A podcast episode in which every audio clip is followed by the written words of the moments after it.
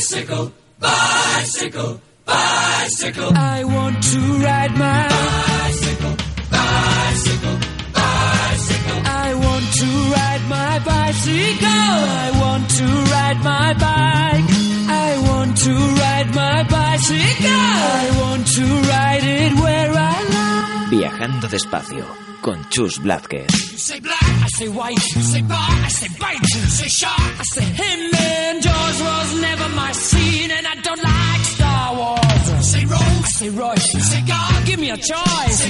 Hola de nuevo amigos, amigas de Viajando Despacio.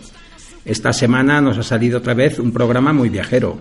Empezamos en Galicia, en Santiago de Compostela. Acudimos al cierre de un proyecto europeo en el que hemos participado y que tenía como objetivo promocionar y desarrollar la Eurovelo 3, la Pilgrim Route, desde Noruega a Santiago de Compostela.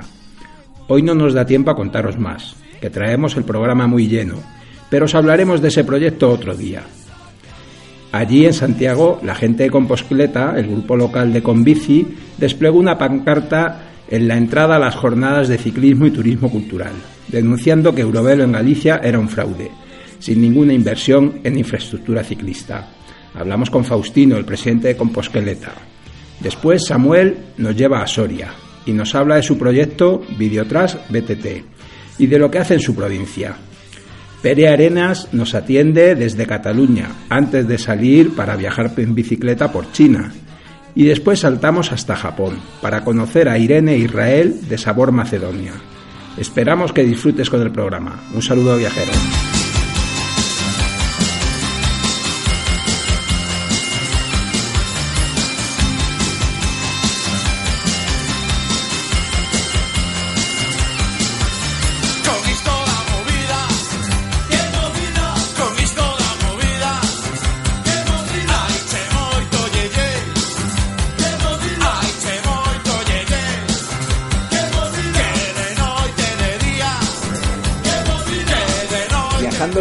Está hoy en Santiago de Compostela asistiendo a la conferencia final del proyecto Eurovelo 3 y se está celebrando unas conferencias en torno a turismo, bicicleta y el turismo cultural.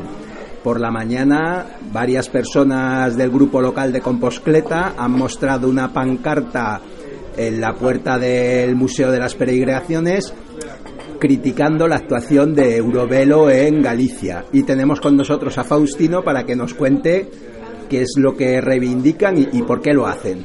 Buenos días, Faust- Faustino. Buenos días.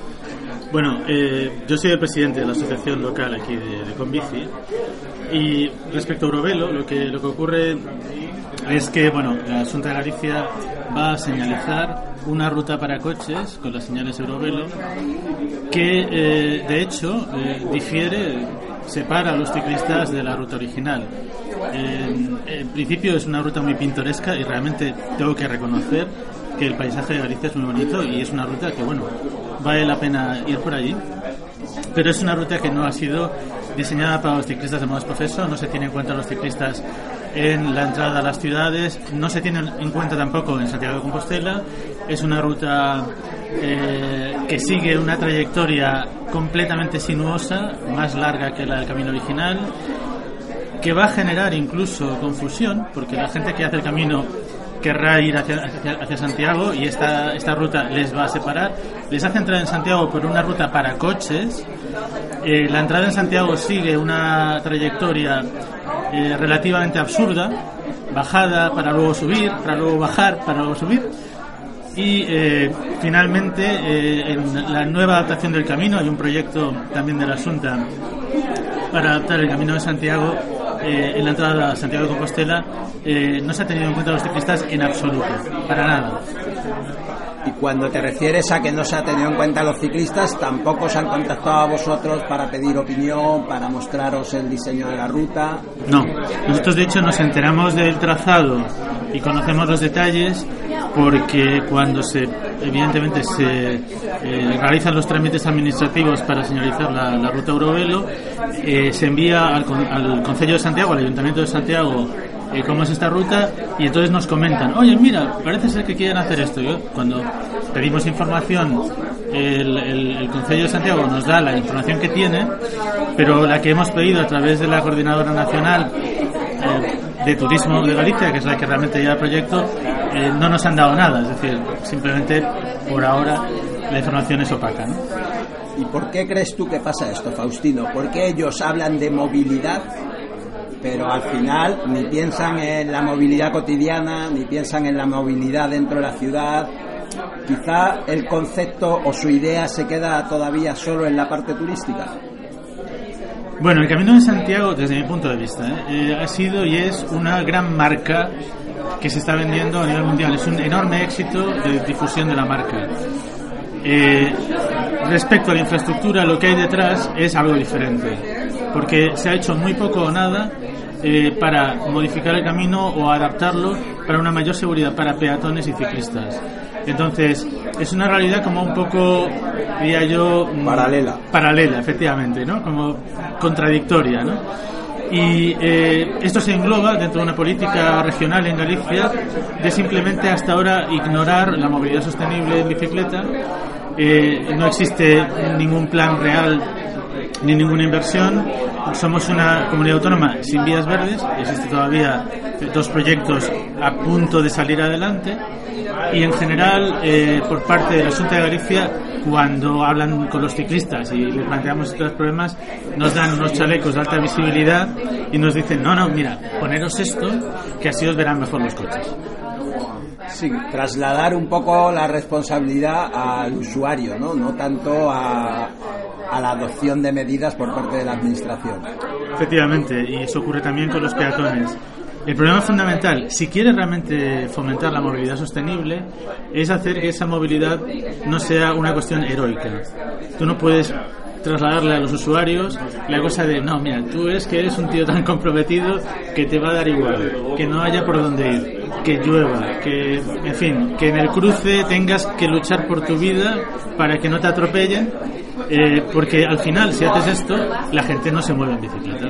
O sea, y es lo que tenemos. En Santiago tenemos una movilidad en bicicleta que está un poco por debajo de un 0,5% de todos los desplazamientos. Si queremos que eso cambie, tenemos que dar visibilidad al ciclista, tenemos que decirle a los ciclistas, sois bienvenidos, y a los coches decirles, mira, los, las personas son bienvenidas, los coches no. ¿Y qué, cuáles son vuestras próximas actuaciones hasta ante esta situación que parece que van a señalizar ya ese itinerario? ¿Qué, qué, qué se puede hacer desde la sociedad civil? Eh, bueno, primero, pues eh, por lo menos eh, mostrar nuestra disconformidad con la forma en la que se ha hecho el proyecto. Eh, nosotros estamos dentro de la coordinadora gallega, que son todas las asociaciones ciclistas de Galicia. Eh, ahí eh, seguimos intentando cambiar esta situación. Hay una propuesta de extender la Eurovelo 1 en Portugal hacia, hacia el norte eh, y vamos a intentar cambiar un poco esta situación a nivel político. Es muy difícil porque partimos de una inercia enorme, ¿sabes? Muchos años. Eh, hoy en día la inversión en infraestructura ciclista sigue siendo ausente en, en la administración pública gallega y, y desde el punto de vista de la opinión pública hay que decir que en ese tipo de actos los políticos vienen, se hacen la foto y para la mayor parte de la gente esto ya es satisfactorio, ¿no? Hemos puesto señales que ponen Eurovelo. Ya está. Muy bien. Es curioso porque parece que está siendo muy difícil extender ese Eurovelo 1 en el, en el tramo español, ¿no? O parece también muy difícil extender el Eurovelo 3 más allá de Santiago, pero sin embargo el Eurovelo 1 en Portugal se acababa en Sagres y sin embargo ellos de manera en muy poco tiempo han conseguido extenderlo a todo el país. Pues efectivamente eso es completamente cierto y en ese sentido pues no hay otra cosa que quitarse el sombrero con Portugal, ver todo lo que han hecho, todas las ecopistas que tienen, ¿verdad? Todas las rutas en bici. Eh, Portugal en este momento para nosotros es un referente. Y en realidad hay dos cuestiones fundamentales. Primero es asumir esta idea de que hay que fomentar la movilidad sostenible y después el compromiso a nivel político, la acción. Eh, lo que nos falta en España es un compromiso a nivel político, tanto a nivel autonómico como a nivel central, fuerte, decidido, claro, de hacer esto. Seguimos teniendo una postura tan tibia en las administraciones, eh, donde el, y perdonar por la comparación, la bicicleta es como la mujer florero de adorno, que queda muy bien en el anuncio del coche, que queda muy bien de fondo, que a la gente les genera una imagen de cosa eh, agradable, juvenil, saludable, buena, pero en el fondo no estamos haciendo nada en serio para eh, fomentar esa movilidad. Pues nada, mucho ánimo en la lucha y muchísimas gracias.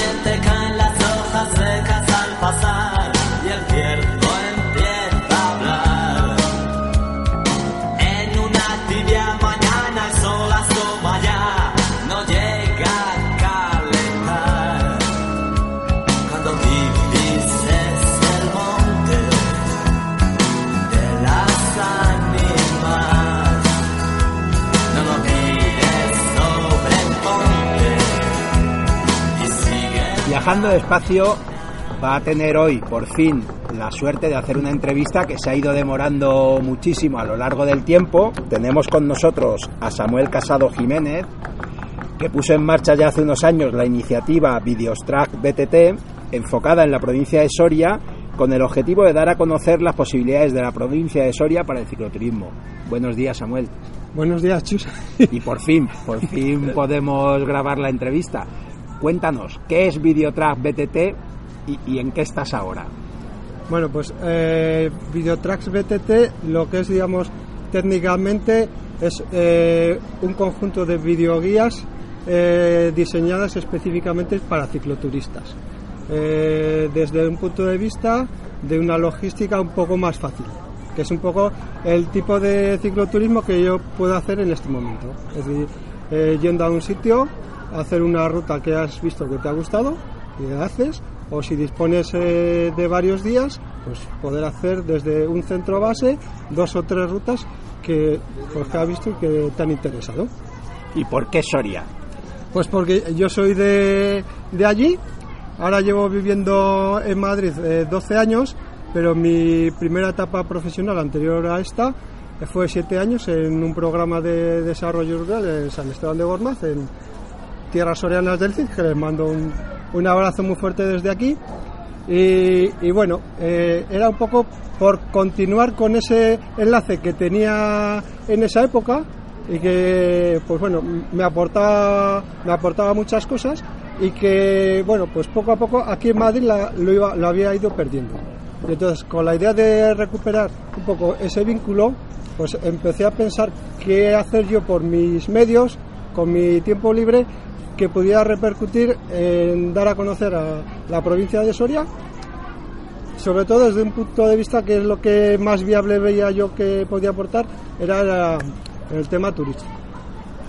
El tema de cicloturismo fue la, la última fase, porque de hecho yo la bicicleta la había dejado pues, desde los 16 años o así. Entonces, eh, ya un- unas vacaciones de verano, hace tres años así, pues el primer día estábamos de celebración en el pueblo, celebración familiar, y uno de mis sobrinos me pidió, oye, tío, vamos a dar una vuelta con la bici. Y yo, y yo ni tenía. y entonces me prestó una bici mi hermano y otra mi hermana y cogimos por mi sobrino y yo nos fuimos a dar una vuelta y bueno, la vuelta fue cortita, fueron 6-7 kilómetros por, por caminos hasta por de al lado y volver.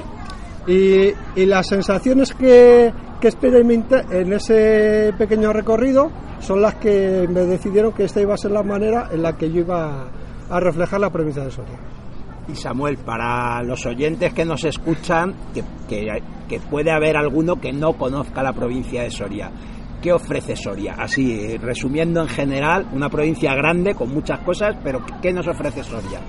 Pues eh, Soria ofrece un montón de cosas. Eh, el aspecto natural tenemos un montón de, zonas naturales. Creo, si no estoy equivocado, que como un 25% del territorio de la provincia está cubierto por parques naturales, bien nacionales o bien Renatura 2000. Eh, de tema histórico, que decir, eh, todo el sur del Duero es eh, un, parque un parque temático auténticamente real de toda la época de la Reconquista, con una red de, castillos y atalayas que en muchos casos se ha hecho mucho esfuerzo por, por conservar y que merece muchísimo la, la, pena conocer. Y bueno, y por ejemplo en el tema de la gastronomía, pues qué, decir de, de, la comida que podemos disfrutar en Soria y, y sobre todo ahora mismo que lo, lo, más famoso que son los torrenos. ¿no? La verdad es que a mí me sorprende una provincia que desde el sur, con esa Sierra de la Pela, con esas zonas más de parameras o de cañones de río, como hablábamos antes, como, como el cañón del Talegones, esos pueblos, Lumías, Caracena, Villacadima, a todo el norte, ¿no? Esa zona de Tierra de Pinares, con la Laguna Negra, ¿no? Con Duruelo, con Vinuesa, o sea, hay una amplia variedad de paisajes y en casi todo se da la circunstancia de poca gente, ¿no? Sí, esa es la, la circunstancia común a la provincia de Soria. Creo que ahora mismo la densidad son 8 habitantes por kilómetro cuadrado, la más baja de toda España a, a nivel de, de, provincias. Y ese es uno de los, para mí, los encantos que tiene la provincia de. Es esa tranquilidad y a la hora de desplazarte en bicicleta, ese sentir, digamos, esa prácticamente exclusividad, porque la probabilidad de que te encuentres con, con alguien en, en, un camino haciendo una, una ruta es bastante, bastante remota. Entonces estás ahí disfrutando de un momento que es prácticamente exclusivo tuyo, lo cual es todo un lujo, me parece. Y en Videotrap tú tienes bastante información sobre distintas rutas, pero además ahora el proyecto está evolucionando. El proyecto está evolucionando.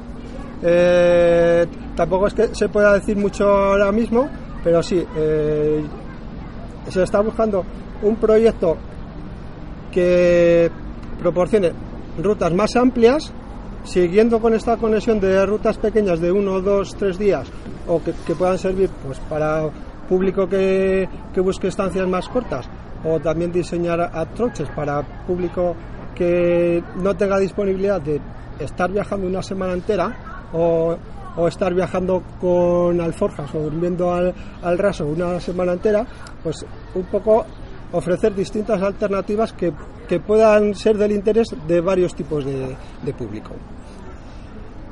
Y claro, da para mucho, ¿no? O sea, porque nos, nosotros nos planteamos que cuando nosotros recorremos la provincia de Soria, por ejemplo, en una ruta como la ruta del Cid, la verdad es que todos los sitios por los que pasas son muy interesantes y te das cuenta de que da para mucho tiempo. Esa es una de las cosas que, que más contento estoy de haber emprendido este, este camino, digamos. Que las posibilidades son inmensas, que la filosofía de estas rutas, que es conocer a una pequeña zona a un nivel de detalle muy grande, entonces eh, es que tienes para años. Llevo con este proyecto, digamos, como unos eh, dos años colgando vídeos ahora mismo y hay seis rutas. Y tengo, tengo programadas más, pero la velocidad de, de producción, ahora mismo, digamos, tres, cuatro rutas por año. ¿Y cómo lo ves a nivel un poco, ya no solo tu propuesta, tu iniciativa particular, sino sobre el territorio? ¿La gente lo recibe bien? hay ayuntamientos interesados, grupos interesados. Yo la perspectiva que recibo en la zona que conozco yo es que es bien recibido. Eh, conozco la zona de San Esteban, la zona de Burgo Diosma, por ahí está muy frecuentado por gente recorriendo el camino del Cid, pero digamos que, que prácticamente ahora mismo es esa la única, la única ruta que consta que hay gente recorriéndola. Porque también está la senda del Duero, pero no, se, no, está, no es tan conocida a nivel cicloturista como, la, como el Camino de Cid. Creo que los ayuntamientos de esa zona sur del Duero, que es lo que más conozco yo, y la, y la gente en sí sí que lo tiene como una forma muy aceptada de, de visitar la provincia de Soria. Es curioso porque en la senda del Duero también se ha hecho un, un esfuerzo importante de señalización ¿no? por parte de caminos naturales, O sea, todo ese GR14 que está señalizado desde el nacimiento hasta el límite con Portugal, pero es verdad que no acaba de cuajar como itinerario, ¿no? Yo- creo que es que hay, de hecho ni se conocía prácticamente hasta ahora, porque yo recuerdo conversaciones que habíamos tenido en grupos en, Facebook que había gente que incluso eh, pensaba que ni siquiera estaba señalizada. Cuando yo, por ejemplo, lo que conozco de Soria, he recorrido pocos trozos, pero está señalizado y, y marca principio de etapa, final de etapa, los cruces, las indicaciones. eh, Sí que está in- indicado. Creo recordar que había algún problema concreto en, en alguna zona de, de Valladolid, de cómo plantear el, el recorrido, porque ahí había más, más intereses que se podían sentir confrontados con, con este tipo de, de actividad, pero yo creo que a finales de la primavera ya se comunicó públicamente que se iba, que a finales de este verano se cerraba el, el recorrido de la, de la ruta del Duero y se completaba la señalización. Entonces, mm, por la distancia me parece que es una de las rutas que bien llevada en el futuro tiene que ser de las principales aquí en España. Sí, yo creo, a nosotros nos gusta mucho. Ahora, de hecho, dentro de un par de fines de semana vamos a recorrer un par de tramos más en provincia de Valladolid y Zamora. Pero la ruta tiene muchísimos atractivos, bastante asequible en muchos tramos, algunas zonas quizá con demasiada arena para, para el cicloturismo, pero bueno, al final son tramos puntuales, o sea que Las zonas de arena es que intrínseco de los pinares. sí, sí, sí, tienes es- pinar, alguna zona de, de arena tienes fijo. Pero sí que estoy completamente de acuerdo. De hecho, yo, eh, la próxima, no sé si será la primera o la segunda, eh, que la tengo pensada ya, es eh, aprovechando la infraestructura del tren, sería coger el tren en la estación de, de Almazán, subir hasta Soria Capital y volver por la vía del Duero de Soria Capital hasta Almazán, que son como 50 y, pico kilómetros, que para una ruta de, de una jornada, para pasar el día, pues me parece una, una idea muy buena. Sí. ¿Y qué tiene que tener para ti, Samuel, una ruta? ¿Qué hace atractiva una ruta? Cuando te pones a diseñarlo, ¿qué buscas en esas rutas? Ah, yo- Yo busco cosas que ver. Lo- Los kilómetros es lo que sale al final. Y las cuestas para arriba, para abajo, lo que sale a- al final del recorrido. Pero yo lo que busco es cosas que ver. Entonces, eh, cuando planteo una ruta, intento buscar eh, la parte natural. Si tenemos algún paraje natural interesante o tenemos, eh, por ejemplo, hay también como una especie de catálogo de árboles singulares que hemos visto alguno por ahí, pues también intento ver si se puede acoplar a la ruta. En, en la ruta de, de Gormaz íbamos a pasábamos junto a la Sabina La Pica, que es un- una, una sabina enorme que, que te quedas ahí ojiplático ¿no? cuando, cuando la ves en la orilla del camino. Eh, busco el tema histórico, que me parece un, un tema muy, muy interesante para, para la provincia de Soria, la, la época de la reconquista, pues tenemos ahí la red de atalayas y fortalezas y castillos, que en algunos casos se han hecho muy buenas conservaciones y, y es que te, te resulta tan fácil el hecho de verte arriba en, una atalaya, conociendo un poco la, la historia que hay detrás de cómo se comunicaban unos castillos con otros a través de la red de atalayas, eh, teletransportarte a, a esa época porque estás viendo enfrente la otra atalaya de que está vigilando el otro valle que viene por el otro sitio. Y, a- y al fondo el castillo y, te imaginas esa red de comunicaciones y, y tú ahí en medio es como como una historia así fantástica, ¿no? La verdad es que hay que reconocer que, por ejemplo, la sensación de subir hasta la atalaya de. hasta, el- hasta la fortaleza de Gormaz, ¿no? Llegar con la bici hasta Gormaz, ver abajo el Duero, ¿no? Ese vado Duero, ¿no? Eso es espectacular. Hombre, ahí en, en ese caso de la fortaleza de Gormaz ya también se junta con el, el orgullo de subir esa cuesta por ti mismo. que, que también es una cuesta que, que tiene su aquel, ¿no? Y Entonces, ese al- mirador, ¿no? Porque al final tienes una vista privilegiada. y el mirador es espectacular. Yo recuerdo, esa ruta la hicimos, la hice con mi hermano, 30 de diciembre del, del año pasado, en, en un día que, había caído una helada buena, pero hacía un sol espectacular, el cielo completamente azul, el aire no se movía nada y al mediodía había como 17 o 18 grados que estábamos pasando un día, yo he sido de, de los mejores que he pasado en la bicicleta ese día. Sí, a mí me gusta mucho. Y luego la bajada, ¿no? Cruzar el puente para llegar a Recuerda, ¿no? O sea, estás en un sitio que se palpa la historia, está clarísimo. Sí, y luego toda la, toda la arquitectura popular que hay alrededor de esos sitios, digamos, que son más históricos, pero como dices, eh, bajando de, de Gormaz, eh, tienes un palomar que está prácticamente en su estado original. En, Recuerda tienes el conjunto de bodegas que es una chulada. Llegando a Recuerda también eh, te encuentras como con unas tapias que tienen eh, como unas ramas de sabina encima, que es como se cubrían antes eh, las tapias y como eh, se cubrían antes también muchas construcciones dedicadas a, la actividad rural en, los pueblos. Yo lo que intento es ir si no conozco por mis medios de antemano esos posibles sitios, ir buscando.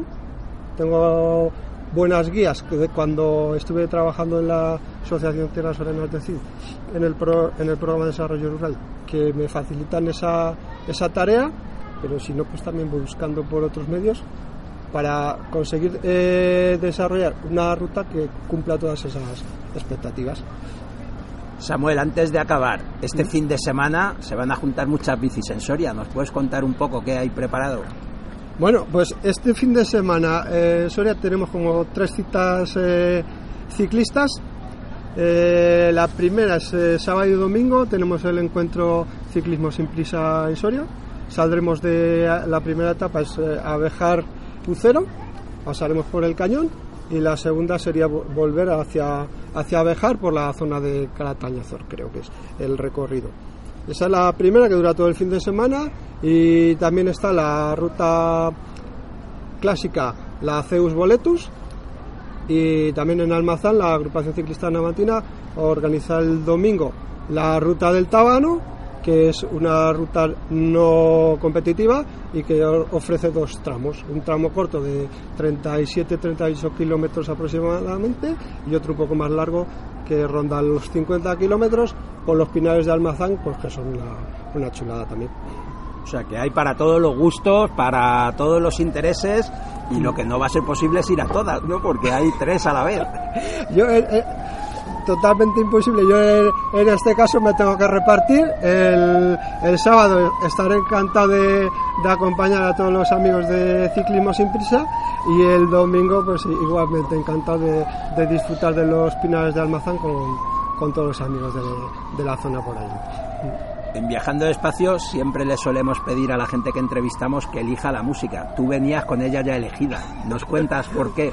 Pues eh, yo la tenía clarísima hacía tiempo porque es una canción con la que me identifico totalmente. Es, eh, la canción es eh, Camino Soria de Gabinete Caligari y es por el hecho de que, bueno, fue como una canción icónica de la música de los 80 y que se convirtió en todo un himno de la, de la provincia de Soria que, que hoy en día sigue completamente vivo. Pues nada, volvemos a escucharla y muchísimas gracias Samuel. Mucho ánimo con esas propuestas de ruta y a seguir disfrutando de la bici. Pues nada, será un placer volver a escuchar eh, la canción y muchas gracias a vosotros, Chus, por, por eh, dedicar este tiempo a haceros eco de este proyecto que, bueno, pues poco a poco pues va saliendo a- adelante y con muchas ganas. Pues seguiremos con ello. Gracias. Hasta pronto.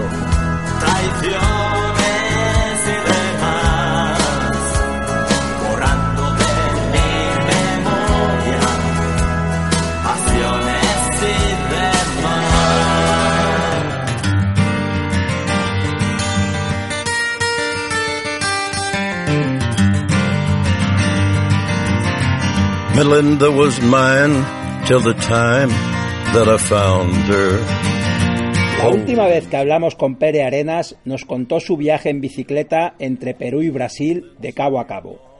Pere es de Manresa, Barcelona. Son ya casi 30 años viajando en bicicleta por el mundo. Este verano no ha parado. En julio hizo el este de España en bikepacking. Participó en la París-Brest-París. Y hoy le paramos en medio de su ruta con alforjas por Cataluña. Y parece que lo siguiente es marchar hacia Shanghái para hacer China en bicicleta. Hola Pere. Hola, buenas tardes, ¿qué tal? Buenas tardes. Oye, y, y te da tiempo a todo, ¿eh? Bueno, como como las tortugas, poco a poco, pero sí, sí, todo va saliendo. Oye, no sé si sigues llevando cuenta de cuántos países y cuántos kilómetros llevas pedaleados. Lo, lo, tendría que apuntar todo, pero a grosso modo, como mínimo, son más de 60 países y los kilómetros creo que son 106.000 hechos por el mundo. 106.000 kilómetros, ¿eh? Ya, eso suman varias... con Alforja, no, sí. se cuenta la, de, no se cuenta la, en viaje con Alforja, pero verdaderamente los números serían ahí o un poco más, pero lo digo de memoria porque año tras año es un número para mí bonito y más o menos no lo olvido, pero lo tendría todo que hacer de memoria, memoria todos los países, me refiero a apuntarlo tanto los países como, como los números de los del kilometraje. ¿Y en qué te pillamos ahora? Cuéntanos un poco este viaje que estás haciendo ahora. Uh, ¿Sí ahora mismo? Sí, ahora hace mismo. Cinco, hace cinco días salí de mi casa, dirección para Tarragona, desde Manresa, Santas Creus, después de trabajar, uh, llegué a un albergue y, y, fueron unos 80 kilómetros. De allí me fui a San Llorenç de Montgai, uh, haciendo una iniciación para el Trepirineo y de allí me fui a, a, que fueron 100 más en bici con Alforja.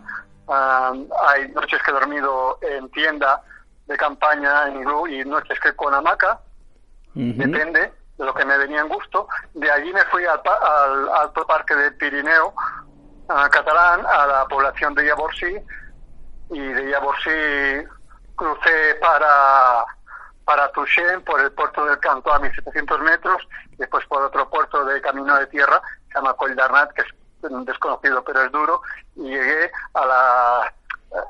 Es el, como el, el de Cataluña, uh -huh. pero la sierra concreta es la Sierra del Cadí, que está al lado de la, de la famosa montaña de Pedraforca. Uh -huh. Y de allí, de allí soy, eh, he salido del Cadí esta mañana, a las 9 de la mañana, y he hecho 107 kilómetros, con un desnivel ya de mil metros, empezaba a bajar, subiendo los puertos de Col de Por a 1500 y Col de Jo a 1480, y llegando a Manresa una hora antes de esta entrevista, que por eso os dije, bueno, pues la hacemos en, en medio de en medio de la carretera, no hay problema, cuando llegue cuando sean las 5 quedamos, yo no sé qué hora será. Sí, sí, justo, justo. Hemos yo creo que todos hemos sido puntuales esta vez.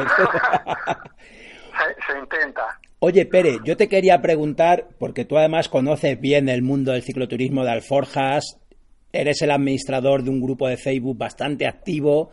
¿Cómo ves, cómo ves la situación actual, que cada vez hay más gente echándose a pedalear? No, no la veo mal, pero me gustaría que seamos más sinceros y más consecuentes con nosotros mismos y que hagamos lo que podemos hacer, más de lo que podemos o sea, que tú crees que hay muchas cosas que se hacen de cara a la galería o por qué nos dices esto? Uh, no, lo digo por el empezar poco a poco, porque ah. parece que las cosas hoy en día um, hay demasiados atajos. Eh, empezar, porque el problema de esto es que hay tan las redes, la tele, tantos medios de información, que uno ve um, un viaje de una vuelta al mundo en un continente y a veces parece que se quieren mate, meter en estos sitios. Pues creo que yo no lo recomendaría, no hace falta, esto se tiene que empezar poquito a poquito con el material que tengas, comprar muchas cosas. Uh, a mi filosofía es, por ejemplo, lo que tengo en mi casa en el armario es lo que voy a utilizar para viajar en la fuerza. Es la filosofía de hace 30 años y, y, y, es la, y es la que tengo ahora. Bueno, eso está bien, ¿no? Y además eso encaja bien con la filosofía que hay en la bicicleta, ¿no? De, de, de que sigue siendo un viaje sencillo, ¿no? Sí, lo, sí, verdaderamente es muy sencillo. Uh, en los últimos años uh, hago la misma reflexión cuando pedaleo. Y, me y con esto quiero decir viaje no además, pero son tal como diré. Mira, todos estos días que uh, la alforja sí que te puede, el viaje con la alforja en bicicleta te da mucho de pensar porque solo te pasan muchas horas encima de la bici y le das mucho a la cabeza. Eh, estos días, y, y, cada vez que viajo en la alforja, sobre todo, me sale el pensamiento que voy a decir ahora. Se necesita muy poco. Eh, por eso hablamos de la sencillez. Eh, básicamente, necesito el dinero que necesite según quiera gastar para comer y dormir. Y no he gastado nada más. Con eso define la sencillez. Claro que tienes que tener un equipo básico, pero eso en todos los deportes o en, o en todas las cosas que queremos hacer. Y para mí es la sencillez. No he necesitado nada más. Lo que he gastado en comer y, y en dormir. Y, y ya el dormir, hay un momento que llega que no por nada me escondo porque me gusta dormir con mi hamaca y por eso no necesito ya ni campings. ¿Y esa misma filosofía de viaje es la que te vas a llevar a China? Sí, porque justamente, por ejemplo, en el último país, cuando ah, en el último viaje, perdón, cuando atravesé lo que has dicho tú de em, Sudamérica a lo ancho de, de Perú, a Brasil, pensaba lo mismo. Eh, el gasto del viaje, vale que hay un billete de avión, ¿eh? pero se puede viajar en muchos sitios, se puede empezar a viajar de casa. Pero el gasto del viaje pues, eh, fundamental, eh, pues lo pensaba casi cada día. Solamente gastos para comer y para dormir. Sí, yo no sé viajar de otra manera. Verdaderamente yo viajo así. Viajo y el material, si no se rompe, me dura hasta que se rompa. Y las cosas van así. Verdaderamente, ¿por qué lo hago? Porque para mí Así es muy sencillo, no tengo problemas con nada y veo que si en 30 años ha funcionado de esta manera mía, ¿por qué cambiarla? Sí, desde luego. Oye, y en otro orden de cosas, yo te quería preguntar por tu participación en la París-Brest-París. Pues fue genial, con casi 80 horas. Acordarnos que no es competitiva, pero solamente acabarla ya es problemática entre comillas porque son 1.200 kilómetros en menos de 90 horas con 12.000 metros de nivel positivo y este año la París-Brest creo que ha sido un poco más dura que los otros años posiblemente no por el desnivel pero sí por un, viento de algún día que nos molestó bastante a todos pero en el fondo claro yo lo describo similar a los viajes a la forja. A veces cuando, sobre todo, no sea competitiva, pero es normal, hay gente competitiva, pero es que en el fondo cada uno hace lo que quiere y no pasa nada, pero hay gente competitiva, hay gente muy bien preparada, la es que no deja de ser una prueba, ni que sea no competitiva. Ah, en el fondo es la filosofía que lleves, porque yo a veces hablo con los breveteros, con la gente del correo brevet, y a veces les digo la frase, es que yo vengo aquí de vacaciones, pero encima de una bicicleta, y me miran raro, me miran como diciendo, pero bueno, tendrás que acabar, pero pero no pero vale, pero mi filosofía es esa, es acabar pero sin agobiarme, no, aquí vengo a disfrutar, porque a veces veo tensiones y veo cosas extrañas y no las acabo de, entender.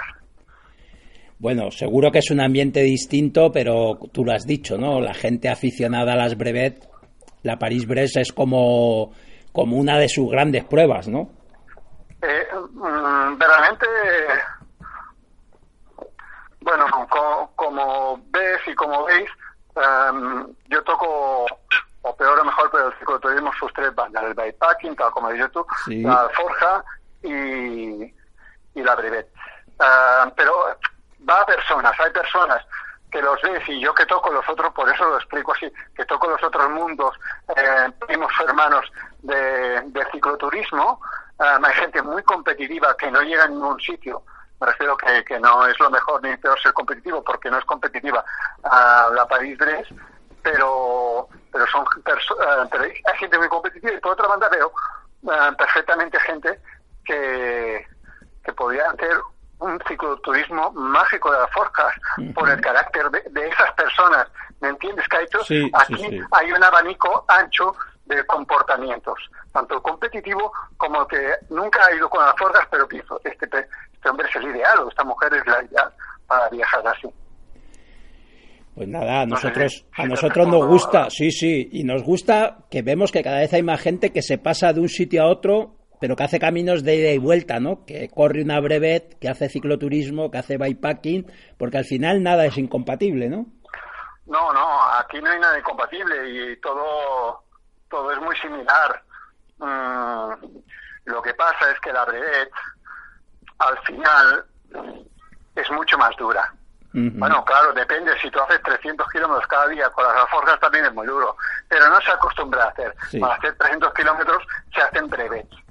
Porque yo, por ejemplo, estos días, verdaderamente algún día ayer hice 100 kilómetros con 2.000 metros de desnivel y porque salió el viaje así, porque en una zona montañosa del Pirineo y sí que de 7 horas, pero a mi ritmo y, me paraba cuando quería, hacía mis fotos y comía y para hablar con gente, pero en la brevet, ni que sea rápido o no, no estás para eso. Verdaderamente no ves tanto el paisaje como, como se ve como se ve en el cicloturismo de las Foscas. Yo creo que lo mejor, porque hay un momento que cuando tú haces ah, una cosa las puedes hacer las otras, son muy similares. A lo mejor es el montaje o el ritmo, son muy similares. Lo mejor es probar las tres.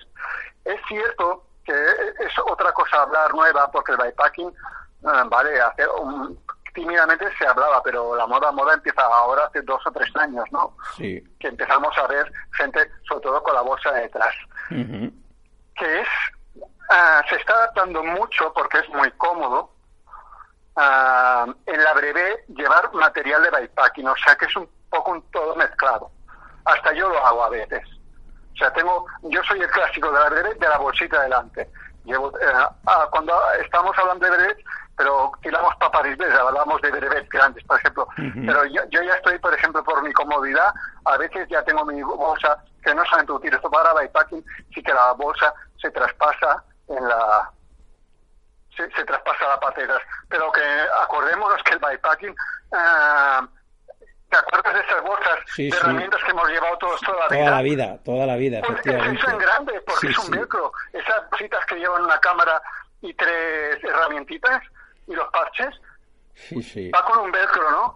pues eh, pues es lo mismo, porque va, va con uno o dos velcros. Bueno, el que se engancha al tubo y, y el de y el que va debajo del sin, pues esto es igual, pero en formato, en formato que son bolsas que pueden caber de media de 2 a 4 kilos. por ejemplo, en el viaje que hice en julio a una media de 192 que quería ir ligero, ah, estaba llevaba detrás una bolsa de bikepacking con 3 kilos de peso y adelante llevaba una la bolsa del manillar que no, no era bikepacking, pero bueno, porque hay bolsas que son clásicas de manillar y otras que son un poco más bikepacking, que como son como unos saquitos. Y llevaba tres kilos más. En el fondo, el bikepacking es como el cicloturismo moderno, adaptado un poco, que viene un poco para hacer aventuras más cortas de mountain bike, un poco con la fat bike, lo que pasa es que a partir de aquí se adapta un poco todo. Pero lo que estoy diciendo que me voy a un mundo y al otro, pero es que es todo muy similar. Eso yo creo que Ah, las etiquetas son relativas y cada uno tenemos que hacer lo que creamos dentro de este mundo. Y todo se puede adaptar, si puedes ir cambiando tu material según yo a practicar los tres que, para mí en el fondo son uno, pues, pues voy cambiando según, según crea. Claro, y adaptando un poco a las distancias, al destino y a los días de duración, ¿no? Y a lo que quieras hacer, claro que sí. Muy bien, pues no te robamos más tiempo, te dejamos descansar y oye, seguiremos a través del Facebook atentos a, cómo va tu viaje y tu rumbo a China.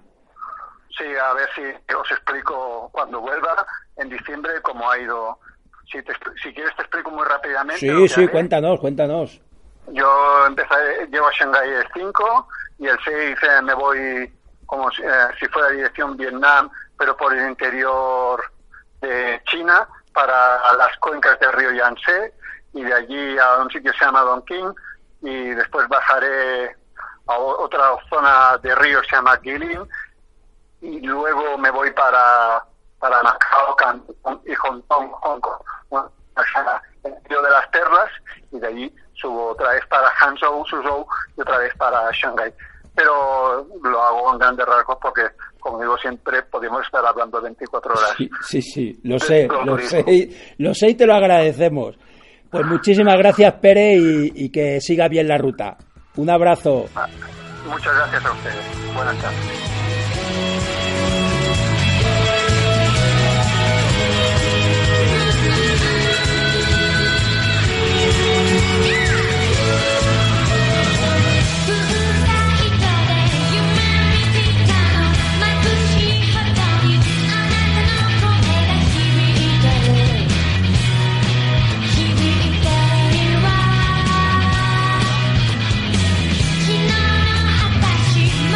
Tenemos al otro lado del teléfono a Irene e Israel, de Zaragoza, y a los que puedes conocer a través de su blog Sabor Macedonia.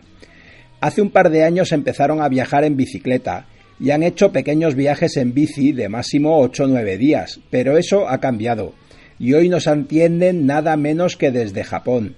Hola amigos. Hola. Ah, buenas tardes por aquí. Buenos días desde España y nada menos que en Japón, aunque además eso tiene mucho que ver con Irene, ¿no? Sí, porque, bueno, es el país donde nací y estuve viviendo 12, casi 13 años, así que sí, es un viaje especial. Y os habéis planteado recorrer todo Japón en bicicleta. Eh, sí, la idea, la idea original es recorrer las 49 provincias desde, desde el norte hasta el sur, prácticamente a la altura de Taiwán. La verdad es que Japón quizá tenemos una imagen preconcebida de, este país, pero claro, es un país muy grande, muy heterogéneo, muy variado, ¿no? Eh, sí, la mayor parte de la gente cuando, cuando le hablas de Japón, pues piensa en las grandes ciudades, ¿no? En Tokio, Osaka, etcétera, y siempre están pensando pues en tecnología, eh, comida y templos. Templos, exacto. Y lo que nos estamos dando cuenta en este viaje es que es mm, muchísimo verde. Hay muchísima naturaleza, muchísimos paisajes, muchísimos parques naturales y es que eso la gente realmente no lo conoce. Y cuando decidisteis organizar este viaje, ¿qué os atraía más o cómo lo queríais organizar? Pues es que el verano pasado estuvimos viajando también por Japón pero digamos las típicas vacaciones o a los típicos lugares que va la gente pues cuando tiene tres semanas de vacaciones, por ejemplo. Entonces recorrimos muchos barrios de Tokio, eh, fuimos a Hiroshima, Kyoto, Nara, bueno, estos sitios que, que sí que hay que ver en realidad porque son muy bonitos, pero nos quedamos con las ganas de ver más naturaleza. Entonces eh, hemos elegido hacer este viaje básicamente por eso. Y aunque vayamos o intentemos ir por todas las provincias, las ciudades grandes seguramente no las pisaremos mucho porque eh, ir en bici por ciudades grandes ya sabes que no es muy fácil y nos quedaremos pues eso en la parte rural, en la a ver qué nos encontramos. Oye Irene, y a mí me gustaría que nos hablarais porque una de las cosas que, que habíamos compartido ya previamente es que vosotros habéis tenido muchos cicloviajeros como fuente de inspiración y me gustaría que hablarais un poco de esto. Bueno, pues esto ha sido poco a poco, han ido gota a gota colmando un vaso hasta que al final pues, pues se ha derramado. Eh, cuando conocí a Irene hace ya 3, 4 años, pues un día estábamos hablando de, a los dos nos gusta mucho viajar y estábamos hablando pues de viajeros, de sueños eh, en un momento un poco locos de dar la vuelta al mundo, etcétera. Y descubrimos a un tal varonil. Sí. Y, vimos una entrevista y nos quedamos pues un poco ojipláticos. Porque nos parecía una auténtica locura dar la vuelta al mundo y encima montado en bicicleta y a partir de ahí digamos que fue la, la, puerta de entrada hacia el mundo del cicloturismo, del viaje, del voluntariado y de otra manera tanto de viajar como de vivir eh, meramente. Y desde ahí pues poco a poco fuimos pues luego eh, vimos el canal de YouTube de, de Pablo de Baikanine, de Vivir en Ruta, de Viajar al Rol Luego eh, descubrimos tu programa, lo escuchábamos todas las semanas, veíamos que había muchísima gente viajera con la, con la bicicleta, que estaban largas temporadas, etcétera. Y de ahí, desde ahí ya comenzamos pues con unos pequeños viajes que hicimos ocho o nueve días en Semana Santa y, cuando ya parecía que nos acostumbrábamos, pues de repente se acababan esas vacaciones y teníamos que volver a la rutina. Y en esa rutina pues veíamos pues eso todos los días, sobre todo a vivir en ruta, a Pablo, escuchamos tu programa, todo eso. Y luego pues empezamos ya a leer lectura, pues eso, los mismos las mismas inspiraciones que estamos diciendo, el biciclown, etcétera. La verdad es que esto hay que, hay que tomárselo con calma, ¿eh? porque a uno le dan ganas de, de coger la bicicleta y no volver. Sí, sí, es que claro, antes de conocer lo que era el cicloturismo, es que nos, no nos habíamos planteado ni la opción de que la gente podía viajar tanto tiempo y tantas distancias en bicicleta, pero es que ahora nos estamos dando cuenta de que hay mucha gente y hay mucha gente que lo hace y no tiene libros ni no tiene vídeos en YouTube ni nada simplemente pues lo hacen y solo pues podemos conocerlos cruzándonos los por el camino pero realmente es un es todo un mundo. Desde luego que sí. Y cuánto creéis que va a durar vuestro viaje por Japón pues este en Japón estaremos en total seis meses porque el visado son tres meses entonces hemos empezado ahora en septiembre, vamos a estar los primeros tres meses en otoño y luego cuando se nos acabe, bueno, se le acabe el visado a Israel, nos vamos a ir durante los tres meses de invierno al sudeste asiático, un mes a Vietnam, otro mes a Laos y otro mes a Tailandia.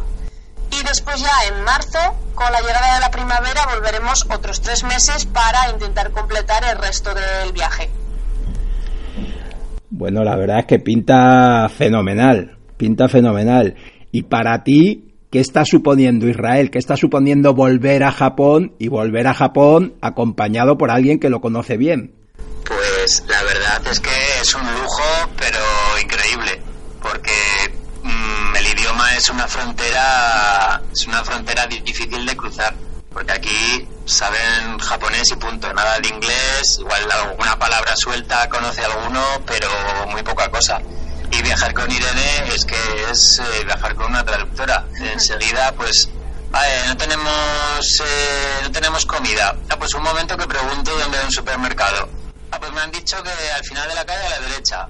Y, vamos, o sea, es que es, es impensable entender lo que dicen o no sé, o vamos a mirar, bueno, eh, aparte de otra cosa también, la extensa red de facilidades que hay para viajar por aquí.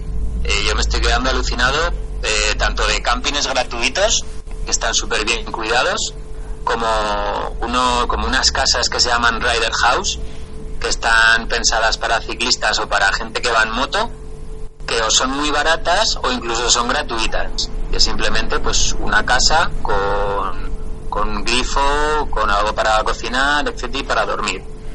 Y la verdad es que es muy muy fácil viajar con bicicleta por Japón, muy muy muy fácil. Bueno, la verdad es que lo estáis poniendo muy bien.